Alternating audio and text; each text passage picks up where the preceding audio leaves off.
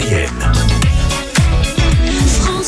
On se couche moins bête le soir grâce à vous, Philippe Guiton, à 7h6 et 9h11 minutes. On va parler d'un aventurier. En 1859, le 30 juin, un Français nommé Charles Blondin traversait les chutes du Niagara sur un câble tendu entre les deux rives.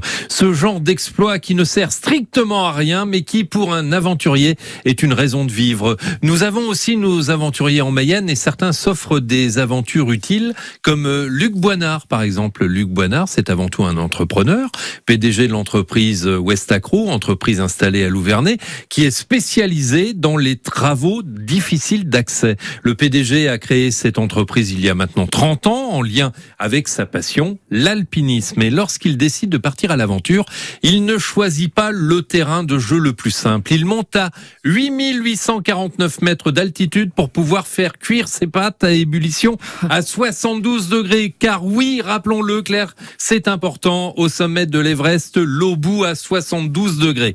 Alors je plaisante, hein, euh, parce qu'évidemment Luc Boinard n'est pas monté à plus de 8800 mètres pour faire cuire des pâtes.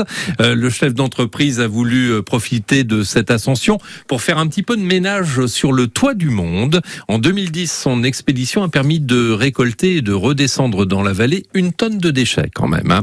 Alors on n'imagine pas tout ce qu'on peut trouver comme déchets sur la piste qui mène au toit du monde, et il n'est pas toujours facile de faire le ménage parce que les conditions météo sont pas forcément clémentes et que l'altitude et le manque d'oxygène réduisent les capacités du grimpeur.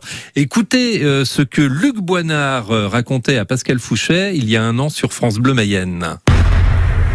Ça fait partie des, conseils que les, les himalayistes euh, vous donnent avant de partir là-bas. Euh, à partir d'un certain moment, il faut essayer de, remuer ses orteils régulièrement pour vérifier qu'ils ne sont pas gelés. Euh, voilà, parce que en altitude, il y a moins d'oxygène, donc on a un déficit d'oxygène. Donc la circulation du sang vasculaire, ça fonctionne beaucoup moins bien, et le, le, cerveau aussi fonctionne beaucoup moins bien. Donc il y a, on a à peu près à disposition nos capacités, 20 à 30% de nos capacités physiques, mais aussi 20 de nos capacités intellectuelles. Donc quand on décide quelque chose, le temps que ça aille, euh, ça fasse action, il se passe un peu de temps.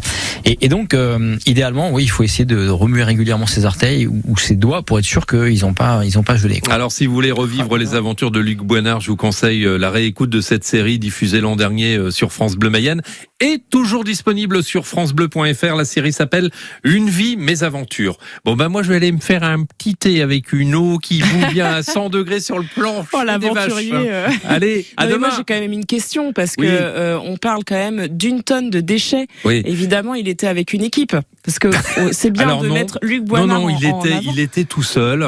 Et bah Ce oui, que je veux bah dire, oui, c'est qu'il il n'est pas parti tout seul parce Ouais. qu'on parle de Luc Boinard, Il mais y a tout- il faut il y a penser tous les aussi aux Sherpas, gens derrière voilà. qui sont avec lui. euh. Les, les Sherpas sont les, les, les gars qui sont euh, qui sont du cru hein, et qui, Voilà. euh, qui qui qui portent en général d'ailleurs tout le tout le matériel enfin tout le matériel euh, Les tentes, ils ont etc. ils ont l'habitude en fait Voilà. hein, c'est leur boulot et bah il y en a il y en a beaucoup d'ailleurs qui survivent grâce euh, à l'Everest grâce à leur euh, Ouais. leur boulot de, de Sherpa parce que sinon ils n'auraient pas de boulot. C'est bien aussi de, de le souligner. Merci beaucoup. Absolument. Philippe. Oui, parce que la, la question, la question de Claire, c'était, mais il a pas descendu une tonne tout seul. Non, mais je m'en doutais bien. Tu sais, comme il descend les poubelles, pareil, quoi. En roulant, il a fait une grosse boule et puis hop là. Allez, Merci. Philippe. À demain.